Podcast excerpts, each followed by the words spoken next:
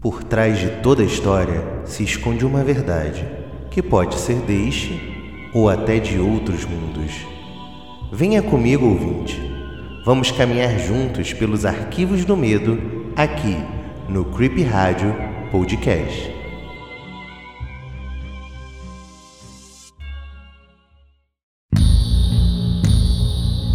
Olá, ouvinte. Esta é a voz de Eduardo Osório, seu apresentador.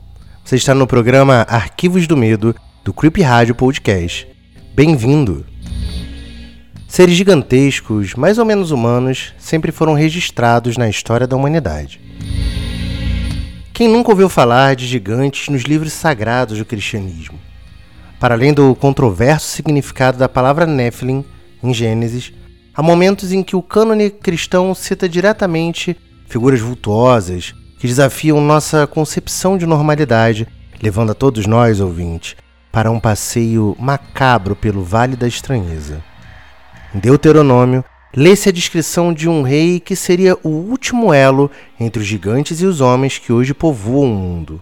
Lê-se nesta passagem: Porque só Og, o rei de Bazã, restou dos gigantes. Eis que o seu leito, um leito de ferro, não está porventura em Rabá dos filhos de Amon?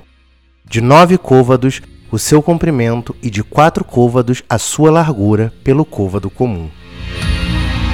Entre várias outras referências aos povos gigantescos que teriam devorado a coragem dos homens em tempos bíblicos, se ergue ainda a figura de Golias, responsável por colocar à prova a coragem e a fé de Davi, mais tarde rei, até hoje lembrado pelo feito. A aparição de Golias não deixa dúvidas quanto à sua estatura, como fica claro no livro de Samuel. Então saiu do arraial dos filisteus um homem guerreiro, cujo nome era Golias de Gate, que tinha de altura seis côvados e um palmo. Mas se engana quem pensa que apenas em livros bíblicos os homens gigantescos foram citados. Na cultura hindu nasce o termo Daityas, que descreve uma raça de gigantes filhos da deusa da terra com um grande sábio. Segundo os Vedas, esta raça, tomada por inveja e ciúme, teria lutado com seus meio-irmãos, os Devas, e acabou subjugada por eles. Os Apkalo, em arcadiano, ou Abigal, na língua suméria, eram sábias criaturas gigantescas criadas por Enki, principal deus da Mesopotâmia, muitas vezes citado nas primeiras escrituras cuneiformes encontradas. É, ouvinte, são muitos os casos que surgem desde as mais antigas histórias. Mas como podem ter existido seres humanoides colossais sem que tenhamos visto qualquer resquício de sua existência? Mas um trunfo realmente gigantesco jaz em um modesto museu de Baltimore. Trata-se de Capdois, um corpo mumificado de 3,66 metros e, além disso, bicéfalo. Embora sua origem e veracidade até hoje não possam ser provadas, conta a história que Capituá fora morto por marinheiros durante a expedição de Fernão de Magalhães, pela Patagônia Argentina. Outra versão conta que o gigante teria sido encontrado por estes mesmos marinheiros, mas já morto e mumificado, adorado como uma divindade pelos nativos locais. Ao que parece, para os que defendem esta visão, Capituá teria sido de um povo nativo do Paraguai, o cronista da expedição de Magalhães, Antônio Pigafetta, teria deixado o seguinte registro. Um dia, de repente, vimos um homem nu de estatura gigante na costa do porto, dançando, cantando, jogando poeira na cabeça. O capitão-geral, isto é, Magalhães, enviou um de nossos homens até o gigante para que ele realizasse as mesmas ações em sinal de paz. Feito isso, o homem conduziu o gigante a uma ilhota onde o capitão-general estava esperando. Quando o gigante estava na presença do capitão-general e na nossa presença, ficou muito maravilhado e fez sinais com o dedo levantando para cima, acreditando que tínhamos vindo do céu.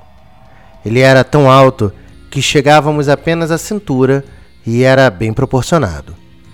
É verdade que as histórias sobre humanos gigantescos naturais das terras patagônicas não pararam por aí.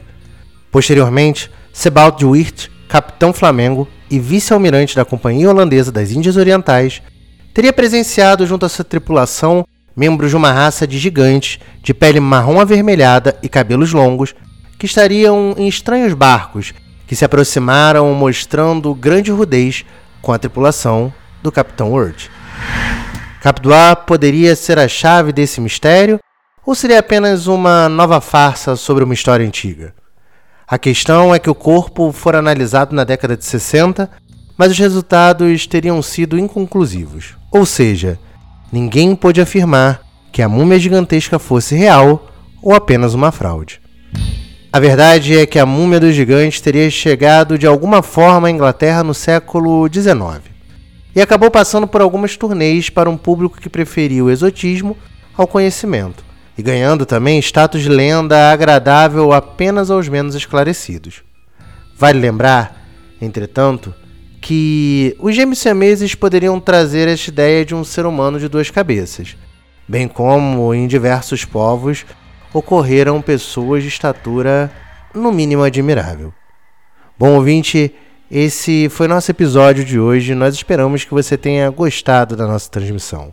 Aguardamos você no nosso Instagram e também nas nossas redes sociais. Também recomendamos, como sempre, que você acompanhe o nosso amigo e apoiador, o Loberrante Grimório, no YouTube.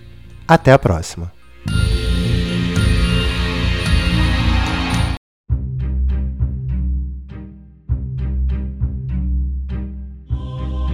Você acaba de ouvir o programa Arquivos do Medo aqui no Creepy Rádio Podcast. A verdade está na voz de todas as histórias.